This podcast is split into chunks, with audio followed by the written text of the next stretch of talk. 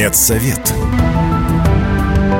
Все, что вы хотели знать о медицинских открытиях, новых лекарствах и даже врачебных тайнах. Здравствуйте, в студии Вероника Борисенкова и программа «Медсовет». Будем говорить о медицинских открытиях, новых лекарствах, врачебных тайнах, узнаем последние новости из мира медицины, неизвестные факты об известных болезнях и, конечно, будем общаться с экспертами и врачами. Здоровые новости. Импортных лекарств в российских аптеках за год стало меньше сразу на 20%. Это сообщают представители отрасли. Они связали это с ростом востребованности более дешевых отечественных аналогов зарубежных препаратов в стране становится все меньше с 2020 года. По данным аналитиков, в 2019 в аптеках было доступно более 8,5 тысяч препаратов, а по итогам 7 месяцев этого года уже менее 6,5 тысяч. Минздрав поддержал идею маркировки полезных продуктов. Ранее с такой инициативой обратились в ведомство депутаты Госдумы. Они предложили создать специальный знак на упаковке пищевых продуктов «Одобрено Минздравом». По задумке это позволит создать положительный имидж у полезных для здоровья продуктов и еще поддержит их производство, при этом снизив спрос на продукты с высоким уровнем содержания вредных веществ. В России заработали кабинеты психологической помощи. Специалисты оказывают бесплатные услуги в большинстве регионов в рамках ОМС. За помощью могут обращаться граждане с различными вопросами, в том числе с повышенным чувством тревоги, стрессовыми ситуациями, сложностями контроля собственных эмоций, а также с проблемами в общении с родственниками, коллегами, друзьями. Тем временем около 15 миллионов россиян находятся в депрессии. Это практически 10% от всего населения. Среди основных причин – длительная болезнь, смерть близкого, одиночество, насилие в семье и крупный кредит. Такие данные привели в агентстве стратегических инициатив. У неженатых мужчин больше тестостерона, чем у женатых. К таким выводам пришли британские ученые. Они проанализировали 11 научных исследований при участии более 25 тысяч мужчин. По мнению экспертов, причиной этого может быть стресс, связанный с семейной жизнью и воспитанием детей. Также аналитики установили, что мужчины, которые занимались спортом менее 75 минут в неделю, имели более низкие показатели тестостерона, чем те, кто вел активный образ жизни. Я только спросить. Общаемся с известными медиками, учеными и медэкспертами студии Вероника Борисенкова, программа «Медсовет». Ну что, сезон простуд не за горами. Многие уже сейчас задумываются о том, как провести профилактику заболеваний, чтобы не сидеть на больничных не выпадать из жизни из-за кашля, насморка и плохого самочувствия. Да и коронавирус снова стал показывать прирост. Так вот, как укрепить иммунитет, избежать вирусов, простуд и вообще возможно ли это? Поговорим на эту тему с врачом, иммунологом, аллергологом Владимиром Анатольевичем Болибоком. Владимир Анатольевич, простудный сезон в этом году начнется по традиционному расписанию в середине середине осени или все-таки раньше обычного? Ваш прогноз на ближайшее время? Заболеваемость ОРВИ очень сильно зависит от текущей погоды. То есть, если холодная, сырая, дождливая погода, люди автоматически прячутся в помещениях, скапливаются в помещениях, и это создает э, условия для ускоренной передачи всех острых респираторных вирусных инфекций, включая коронавирус. Плюс у нас осень традиционно дети возвращаются в школы, детские сады тоже наполняются детишками. Это новый, очень мощный канал передачи всяких вирусных инфекций через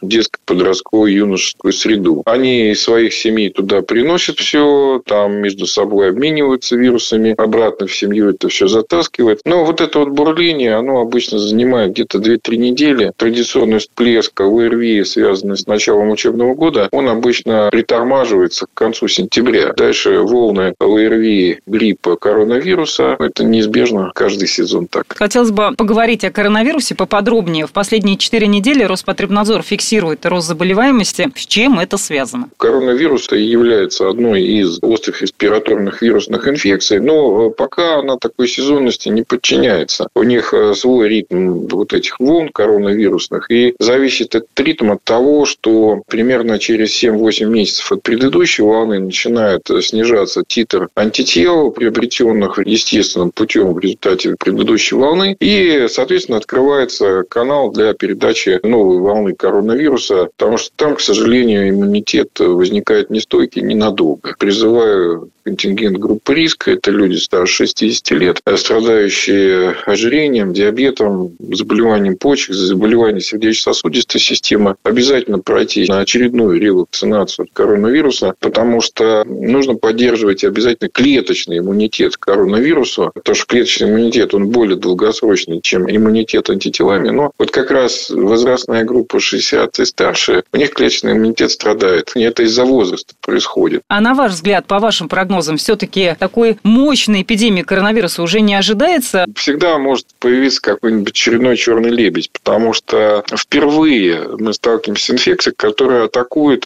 человека через совершенно новый рецептор. И я бы сказал так, это первая такая вот инфекция, ангиовирусная инфекция. То есть она именно сосуды человека затрагивает. Поэтому вполне может оказаться, что какая-либо мутация вызовет либо резкое утяжеление в течение коронавирусной инфекции, либо может произойти смена каких-нибудь рецепторов, опять атака коронавируса начнется уже через э, другую рецепторную систему. Считайте это обнуление, по сути дела, иммунитета того, который был у людей. Вполне это может произойти. То есть новые штаммы, они Но так или иначе непредсказуемы? Они пока непредсказуемы, и э, я просто знаю, что коллеги работают над созданием вот этих математических моделей, но там число мутаций такое, что, мне кажется, вычислительной мощности у всех ИВМ не хватит э, для того, чтобы чтобы просчитать варианты вот этих мутаций и, самое главное, предсказать их. Сам ковид и его штаммы, тем не менее, стали переноситься легче и давать меньшую летальность? Или все-таки это заблуждение? Дрейф самих мутаций, он идет от тяжелых форм к легким. То есть коронавирус, он как бы становится все более-более-более контагиозным. То есть он по контагиозности сейчас они соревнуются с корью. До этого самая заразная инфекция была корь. Сейчас коронавирус, по данным некоторых исследователей, превзошел корь. Но для того, чтобы дойти до такой контагиозности, он, конечно, ослабил свою вирулентность. Вы уже сказали о вакцинации. Сейчас стартовала еще и вакцинация против гриппа. Какой интервал нужно сделать между вакциной от коронавируса и вакциной от гриппа? Можно в один и тот же день поставить вакцину от коронавируса и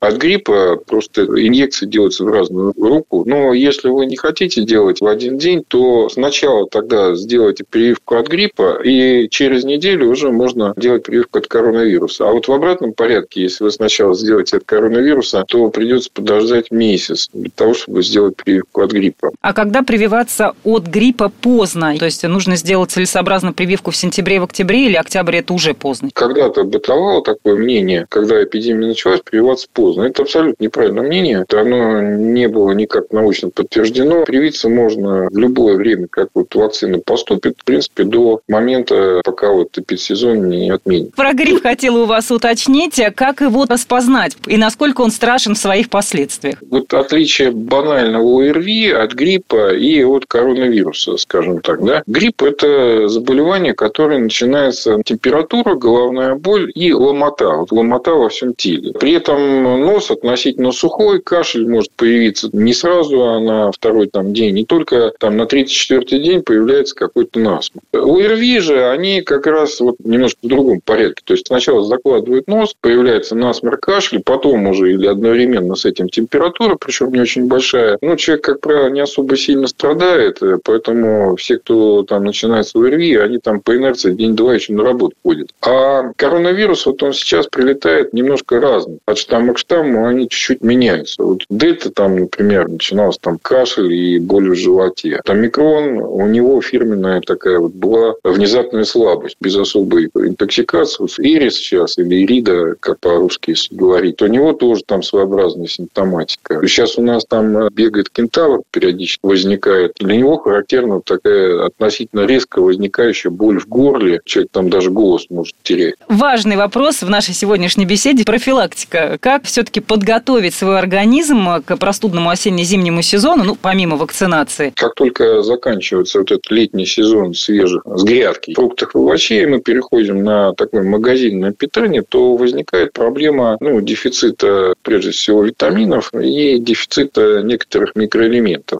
В этой связи я всегда призываю где-то вот с конца сентября и по конец марта принимать витаминно-минеральные формулы. Это могут быть аптечные, это могут быть БАДы. Единственное, смотрите на состав вот этих вот витаминно-минеральных формул, они должны быть рекомендованы, во-первых, нашим Роспотребнадзором, и витаминный состав там должен находиться в соответствии с рекомендациями. Второй вопрос по поводу иммунной системы – это состояние нервной системы потому что все болезни, как известно, от нервов, и это в самом деле так по той причине, что повышенная тревожность, ну, стресс приводит к тому, что в организме повышается уровень стрессовых гормонов, адреналин, норадреналин и глюкокортикоидные гормоны, или глюкокортикоиды они называются. А вот глюкокортикоиды, они обладают прямым иммуносупрессорным действием. То есть, если у вас все время стресс, то ваш стресс все время давит иммунную систему, тем самым открывая ворота для нападения на вас инфекции вирусных и бактериальных. Плюс еще иммунная система – это же еще защита от онкологии. Чем сильнее выражен стресс, тем больше человек подвержен и онкологической заболеваемости. Третье – это образ жизни, то есть физкультура, закаливание там, и так далее и тому подобное. Но самое главное, вот все должно быть в пределах вот, физиологических значений, в пределах вот, возрастной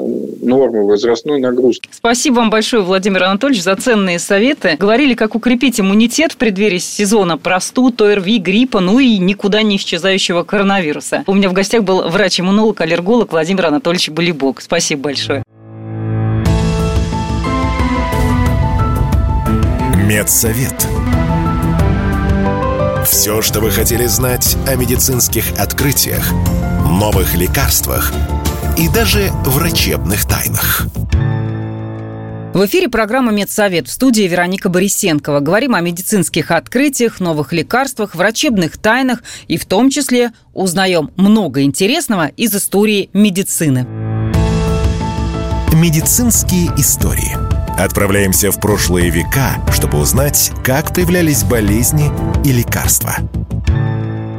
Сейчас это страшное заболевание входит в список так называемых забытых болезней. И это не означает, что оно исчезло с лица планеты. Нет, просто его удалось победить в достаточной степени, и оно перестало представлять собой глобальную угрозу. Это чума, также известная как черная смерть.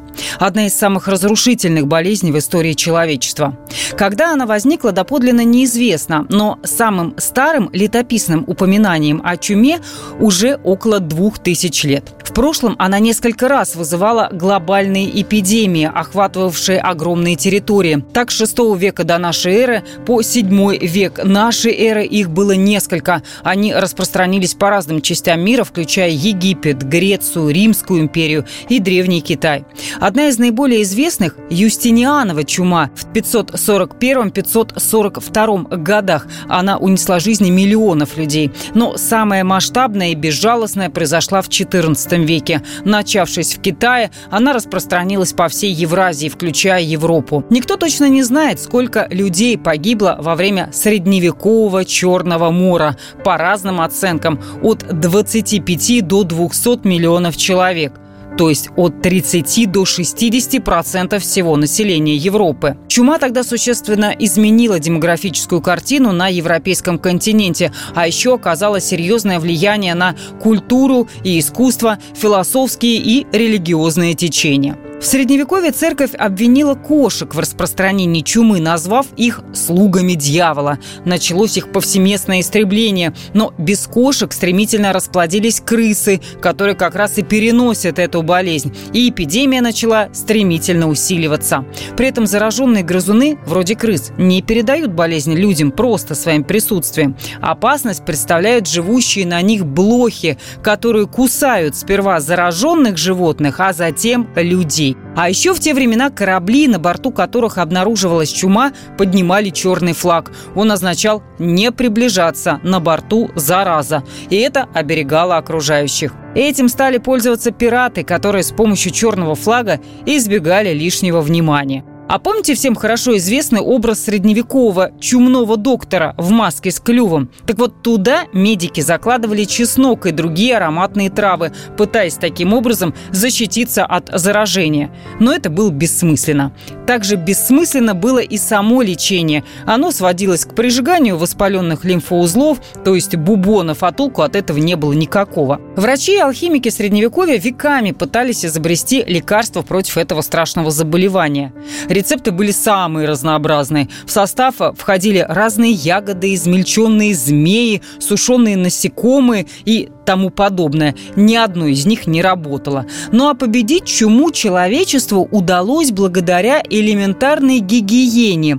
Полтысячи лет назад с этим были большие проблемы, особенно в Европе, поэтому чума так бушевала. На Ближнем Востоке, где было принято мыться каждый день, таких глобальных чумных эпидемий не было. В 1771 году в Москве случился так называемый чумной бунт. Последняя европейская эпидемия чумы докатилась до России, и в одной лишь зараженной Москве тогда умирало более тысячи человек ежедневно.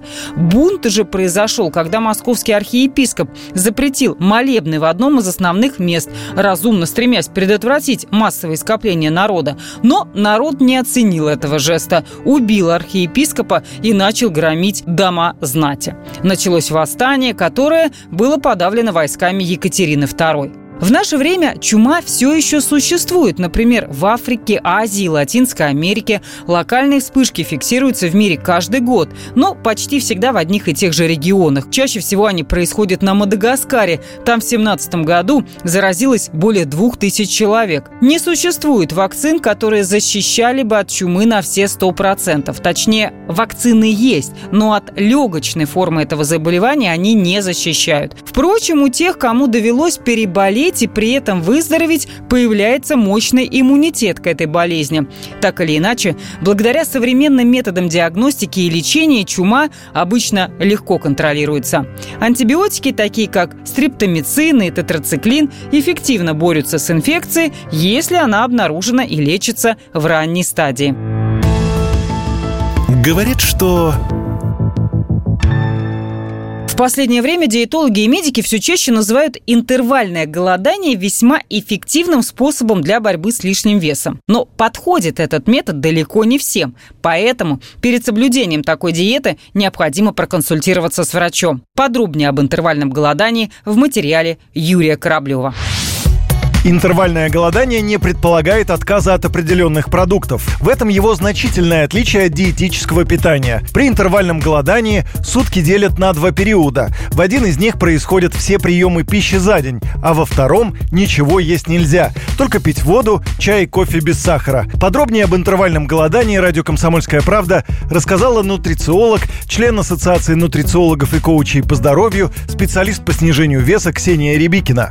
Это определенный тип питания, включающий в себя чередование приемов пищи с последующим ее ограничением. В течение 10 часов человек питается, а остальные 14, включая время, отведенное на сон, воздерживается от еды. Иными словами, если ужин был в 8 вечера, то завтрак должен быть не ранее, чем в 6 утра.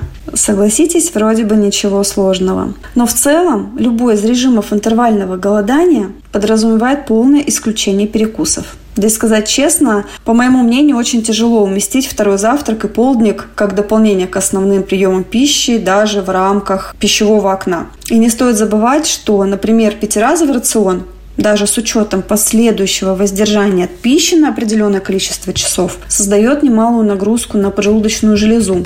Основное преимущество прерывистого голодания – оно способствует поддержанию хорошей физической формы. При переходе в голодный режим организм запускает процесс расщепления жира вместо глюкозы, что помогает избавляться от последствий переедания. У интервального голодания есть свои плюсы и минусы. Надо сразу сказать, что такой принцип питания подходит далеко не всем. Несмотря на многочисленные преимущества интервального голодания, этот подход может навредить здоровью. Кому противопоказан такой метод, радио «Комсомольская правда» рассказала нутрициолог Ксения Рябикина.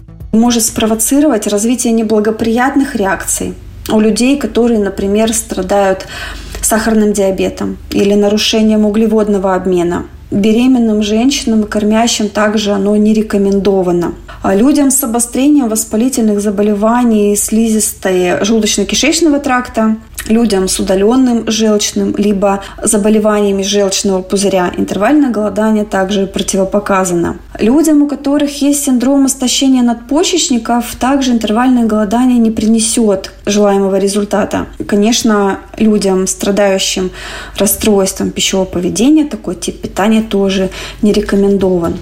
Даже здоровому человеку опыт интервального голодания может грозить побочными эффектами. Поэтому перед началом такого эксперимента важно адекватно оценить все «за» и «против». А вот те, кто имеет какие-либо заболевания, должны обязательно проконсультироваться с врачом. Лучше этот вопрос доверить диетологу. Специалист на основе результатов диагностики подберет и скорректирует подходящую схему питания. Юрий Кораблев, Радио «Комсомольская правда».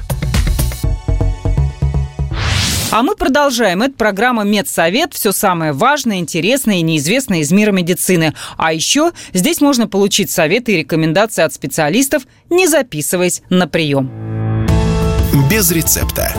Советы врачей, как сохранить свое здоровье и иммунитет. Куркума – одна из самых полезных специй, поэтому если нет непереносимости и индивидуальных противопоказаний, стоит добавлять ее в пищу на регулярной основе. Как говорят диетологи, куркума облегчает симптомы артрита. Содержащийся в ней куркумин обладает более сильной активностью, чем тот же диклофенак, известное нестероидное противовоспалительное лекарственное средство для лечения боли и отечности суставов.